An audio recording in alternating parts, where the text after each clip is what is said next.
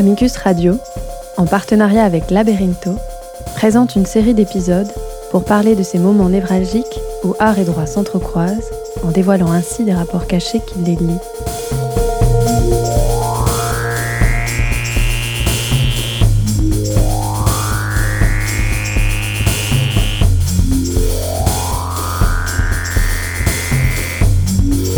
Ce que le droit nous apprend de l'art, ce que l'art nous apprend du droit, et ses rapports de pouvoir voilés et implicites.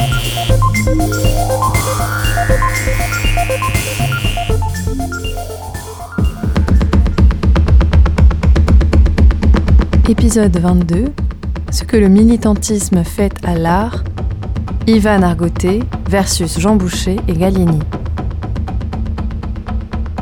Dans l'épisode précédent, nous avons fait une présentation consciemment tendancieuse de l'entourage d'Ivan Argoté en nous servant du même réductionnisme simplificateur repéré dans la sustentation discursive de son œuvre Au revoir Gallieni. Cet exercice nous a permis de pousser à l'absurde ces pratiques et signaler des incohérences entre le discours qui accompagne le travail d'Argoté et les fondations sur lesquelles ce travail peut exister. Nous avons ainsi relevé des éléments de la réalité profonde qui permettent à Ivan Argoté d'exercer son activité, de figurer avec un succès considérable et qui lui offrent la visibilité nécessaire pour être un artiste reconnu et qui paraissent en contradiction avec certains propos qu'il dit vouloir véhiculer à travers son travail. Bien évidemment, Argoté et son travail sont beaucoup plus que ce que nous avons cité. Et comme nous l'avons signalé, notre intention n'était pas celle de réduire la vision sur l'artiste et son travail à ces éléments polémiques et questionnables, mais bien faire éclater les risques de s'adonner à des simplifications réductionnistes et catégoriques. Nous dénoncions donc une certaine légèreté et un simplisme conceptuel, en tout cas dans l'œuvre d'Argoté qui nous occupe, reflété par le manque de rigueur intellectuelle de la part des accompagnateurs qu'il a choisis pour l'élaboration de l'action artistique en question, ainsi que par la présence de déclarations accompagnant l'œuvre qui s'avèrent arbitraires, floues, imprécises et même fausses, comme celle de signaler Gallieni comme auteur d'un livre intitulé The Politic of Races, dont nous n'avons trouvé actuellement aucune trace.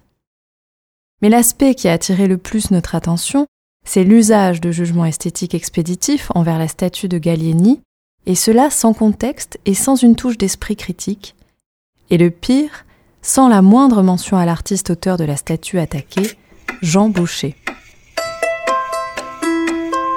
Afin de tenter de rompre la chaîne de réductionnisme simpliste, explorons ensemble la biographie et l'esthétique d'Ivan Argoté. Né en 1983 à Bogota, Argoté obtient un diplôme de design graphique et une spécialisation en photographie et nouveaux médias à l'Université nationale de Colombie. Il s'installe ensuite à Paris où il obtient le diplôme des beaux-arts en 2009. Selon le livre Contemporary Art Colombia, Ivan Argoté questionne la construction de la subjectivité dans une société où les idéologies économiques et politiques imprègnent tous les aspects de la culture. Avec un mélange d'humour et de transgression, Argoté fait ressortir l'autorité inhérente dans des symboles sociaux en allant des transports publics jusqu'aux monuments historiques. Au travers principalement de performances, interventions, installations et vidéos, Argoté s'embarque dans ce que certains dénomment une étude sociologique pour enquêter sur le pouvoir de l'espace urbain et l'imagerie de l'espace public. Il se fait remarquer grâce à des vidéos de ses interventions artistiques, apparemment sans autorisation, au centre Georges Pompidou, où il a notamment dansé devant le tableau Croix Noire de Malevich et tagué le plexiglas et les cadres de deux tableaux de Piet Mondrian. Il a attiré aussi l'attention grâce à des vidéos dans les transports publics, notamment une où il lèche une barre de métro. Dans l'espace public, il questionne notamment les monuments. Et Au revoir Gallieni fait partie de ce groupe d'œuvres qui traite cette thématique. Dans le même type d'œuvre, nous pouvons retrouver la série de photographies Horses, où il efface, grâce au numérique, les personnages historiques en laissant leurs chevaux seuls sur l'image. Ou bien la série Touriste, où il intervient de façon souple sur des personnages représentatifs de l'histoire de la conquête et la colonie des Amériques, notamment en les dotant des ponchos, censés porter une importante charge culturelle des autochtones et ancestraux du continent américain. Nous suivons le travail de l'artiste depuis quelques années et notre approche de l'œuvre qui nous occupe s'est fait au centre Georges Pompidou, où la vidéo de l'intervention autour de la statue de Gallieni était l'un des composants qui constituait sa présentation comme l'un des nommés lauréats pour le prix Marcel Duchamp 2022, finalement attribué à Mimosa Eckhart. Dans un exercice de clarté afin de mieux saisir la problématique, nous pensons pertinent d'avouer que l'œuvre d'Argoté présentée au centre Georges Pompidou, comme c'est le cas avec une grande partie de ses créations, nous a non seulement intéressés, mais nous a aussi plu. Ce type de déclaration que nous évitons dans nos podcasts afin de réduire la pollution subjective dans nos analyses, nous paraît ici apporter quelque chose, puisque notre jugement favorable envers l'œuvre paraît en contradiction avec l'analyse sévère que nous lui avons portée l'épisode précédent. Il y a également une adhésion initiale au message et aux propositions explicites portées par l'œuvre d'Argoté. Et malgré le fait de partager la première couche de valeurs qu'elle véhicule, une fois que nous avons approfondi dans l'herméneutique sur ce travail, les structures que soutiennent conceptuellement l'œuvre sont devenues problématiques pour nous. En des mots simples, l'œuvre d'Argoté remet en question le fait de rendre hommage à un individu, Gallieni, qui s'est construit à partir de l'esclavage et propose que les autorités compétentes les enlèvent de l'espace public, et cela dans la légalité. Nous sommes d'accord avec cela, et nous apprécions le travail esthétique de l'artiste. Pourquoi donc l'œuvre d'Argoté nous a posé problème une fois que nous sommes allés plus loin? En effet, la confrontation de l'œuvre avec les éléments juridiques a fait ressortir des éléments conceptuels dans sa constitution qui ont fait trembler, disons-le métaphoriquement, des matériaux conceptuels de mauvaise qualité. Mais les mécanismes à travers lesquels nous sommes arrivés à déclarer comme mauvaise la qualité conceptuelle de cette œuvre tiennent à des instruments, des modèles ou paradigmes d'analyse qui appartiennent à l'univers du droit ainsi qu'à l'univers de la recherche. Surgit donc pour nous la question, ces instruments sont-ils pertinents, valables et même légitimes pour l'analyse et le jugement d'une œuvre d'art? C'est une question difficile, et en tout cas créer un consensus autour d'une réponse paraît peu probable.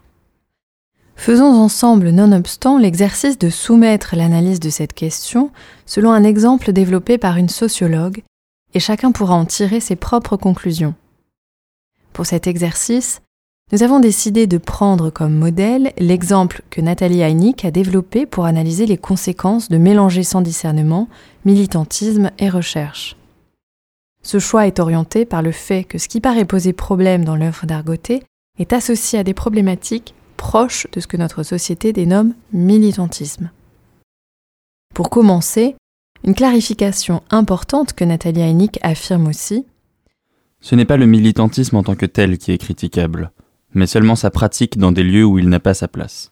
Il n'y a rien de mauvais donc dans le militantisme, et c'est non seulement une pratique que nous considérons importante, mais même nécessaire. En revanche, dans son texte Ce que le militantisme fait à la recherche, signalons-le, volontairement non scientifique et lui-même militant à sa façon, Nathalie Heineck dépose temporairement sa casquette de chercheuse et milite pour scinder militantisme et recherche. Pour cela, elle analyse les façons de procéder du militantisme, les différencie de la recherche et expose les conséquences de ne pas les séparer. Mais la création artistique n'est pas de la recherche. Est-ce que l'art est une arène où il est convenable de faire du militantisme? Dans les termes utilisés par Heineck, est-il acceptable de confondre les arènes de l'art et du militantisme? Vaste question. Trop vaste pour essayer d'y répondre dans un podcast de 20 minutes et produit en deux mois par deux simples profanes, mais deux éléments permettent de penser que pour une partie importante des acteurs, la réponse est oui. Le premier est la forte association entre art et rupture qui s'est instaurée comme prédominante à partir de l'art moderne et élargie dans l'art contemporain. Si l'on prétendait proscrire cette confusion d'arènes, Certains artistes se feront un plaisir à rompre cette contrainte en exerçant le paradigme de la rupture au nom de la liberté. La seconde raison est la multitude d'exemples historiques qui semblent aller dans ce sens. Citons-en un de très connu qui est celui de Picasso et ses affiches pour le Parti communiste. Ne donnons pas en tout cas une réponse définitive à la question, mais acceptons cette prémisse et acceptons que oui, on peut faire du militantisme dans le monde de l'art. Mais quelles sont les conséquences de cela? À partir du modèle de Nathalie Heinick, posons les questions suivantes. Est-ce que le militantisme artistique méprise l'autonomie du savoir, pervertit l'expertise des artistes par les pairs, ne met pas la barre esthétique très haute, ne pratique pas l'originalité qu'en troupe, adore les slogans, ne s'intéresse pas beaucoup au réel, ignore les contextes, est monomaniaque, cultive les confusions, est fasciné par la radicalité, préfère enterrer les débats. Ces questions contiennent, formulées avec des modifications pour l'adapter au domaine de l'art, les conséquences du mélange entre militantisme et recherche que Nathalie Heinick expose. La sociologue est experte en art et particulièrement en art contemporain. Nous allons nous abstenir de répondre à sa place en développant une analyse qu'elle pourra faire avec facilité et de façon beaucoup plus pertinente. En espérant pouvoir lui poser un jour directement ces questions, nous partageons ce déplacement de prisme et invitons nos auditeurs à tenter l'exercice en développant leurs propres réponses. Limitons donc cette analyse au cas qui nous occupe. Il y a plusieurs coïncidences entre certains éléments présents dans l'œuvre d'Argoté et les éléments exposés par Heineck. Sur certains aspects, nous ne possédons pas suffisamment d'informations pour tenter une réponse. Par exemple, il serait trop spéculatif pour nous d'affirmer s'il y a ou non méprise de l'autonomie du savoir, perversion de l'expertise des artistes par les pairs ou adoration des slogans de la part d'Argoté. Nous nous abstiendrons aussi de qualifier si le travail d'Argoté ne met pas la barre esthétique très haute ou s'il ne pratique l'originalité qu'en troupe, est fasciné par la radicalité ou préfère enterrer les débats.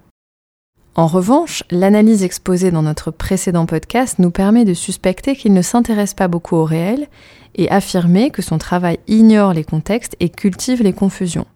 Finalement, concernant le caractère monomaniaque illustré par Heineck, par l'uniformisation des thématiques, il suffit de dire que le décolonialisme fait partie de la liste énumérée par la sociologue comme faisant partie de ces thématiques qui dominent en l'actualité. Signaler certains défauts conceptuels que nous avons repérés dans l'œuvre d'Argoté nous emmène à nous poser la question quelles sont les alternatives? Le numéro de mai 2022 de la revue Esprit, intitulé Patrimoine contesté, présente un dossier sur la question du déboulonnage de statuts. Il y est présenté, entre autres, une interview de Claire Barbillon, directrice de l'école du Louvre. Dans ses propos recueillis par Anne Lafont, Claire Barbillon fait une description nourrie de sa compétence en tant qu'historienne de l'art. Elle tente de prendre de la distance afin de sortir des positions de conflit récurrentes autour du sujet et propose des alternatives constructives à des problématiques communes à celles manifestées dans l'œuvre d'Argoté. Son analyse permet d'expliquer les différences entre le simple vandalisme et l'iconoclasme et souligne la dimension éminemment idéologique de celui-ci. Elle signale le passage par une période de vénération des objets en question, et cela nous rappelle ces mots de Maurice Agulon. Dès lors qu'émergent des conceptions du monde distinctes de la tradition monarchico-religieuse et que l'on souhaite les diffuser, il faut bien accorder le statut de grand homme au sein laïque, aux combattants des luttes libérales ou aux bienfaiteurs. L'une des conclusions à laquelle Barbillon arrive est celle-ci. Il ne s'agit donc évidemment jamais de neutraliser l'histoire sociale et politique, mais de mettre en perspective les différentes composantes culturelles de ces statuts, en revendiquant toutefois aussi leur dimension artistique. C'est exactement sur cette question que nous avons trouvé défaillante l'œuvre d'Argoté, et c'est ce qui nous a emmené à faire le contrepoint avec la critique réalisée par Chris Marker dans Les statues meurent aussi. La condamnation réalisée par Ivan Argoté à l'œuvre de Boucher amène avec elle la condamnation de tout le monde autour de celle-ci, il réduit l'œuvre à, selon ses propres mots, le monde des militaires moustachus et qualifie celui-ci de gris, sérieux et avare et triste. En effet, Jean Boucher a été marqué par la guerre de 14-18 et, de la même façon qu'Ivan Argoté a construit sa position sociale autour d'institutions comme la Galerie Perrotin, avec toute la charge symbolique qu'elle porte, Boucher a construit la sienne à partir des relations qu'il a pu se forger pendant la guerre. De la même façon qu'Argoté réduit l'œuvre de Boucher à la relation de celui-ci avec le monde des militaires, on pourrait réduire celle d'Argoté à ses relations avec ce que certains dénomment hypercapitalisme, symbolisé par son galeriste Emmanuel Perrotin. Mais de la même façon que l'œuvre de Jean Boucher est plus que le monde des militaires moustachus, et que ce monde ne se réduit pas à gris, sérieux, avare et triste, l'œuvre d'Argoté possède des éléments d'une grande richesse. Parlons par exemple de l'un de ses messages, qui nous séduit aussi. Encore en simplifiant un peu, il propose que, au-delà de faire disparaître une figure pour en ériger une autre, on établisse un espace public plus horizontal et moins vertical. C'est une idée intéressante, et la faire rentrer dans l'argumentaire démocratique nous semble constructif. Nonobstant, l'entourage qui accompagnait l'action envers la statue de Gallieni nous fait penser que cette proposition n'est pas forcément partagée par l'ensemble des intervenants. On sait et on a vu comment derrière les idéaux qui génèrent consensus se cachent, presque toujours, des intérêts moins consensuels, plus sombres, et même des intentions de simplement remplacer des systèmes oppressifs par d'autres également oppressifs, changeant simplement le profil des oppressés et ou les formes d'oppression. Le message donc nous intéresse et nous adhérons, mais les moyens de le matérialiser nous laissent sceptiques.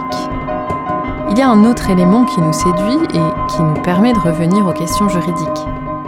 L'œuvre Au revoir Gallieni d'Argoté paraît irréprochable du point de vue de la loi. Et en déguisant les intervenants en agents de l'État, elle invite à la transformation via la légalité, les institutions, le débat pacifique. Finalement, même si l'entourage de cette œuvre semble problématique, l'œuvre d'Argoté paraît faire un appel pacifique aux extrêmes qui s'opposent autour de la statue de Gallieni. Il propose de l'enlever de l'espace public, mais au lieu de faire appel à la violence, même par la représentation, il représente un respect des institutions et de la loi et invite à une transformation dans le respect de celle-ci.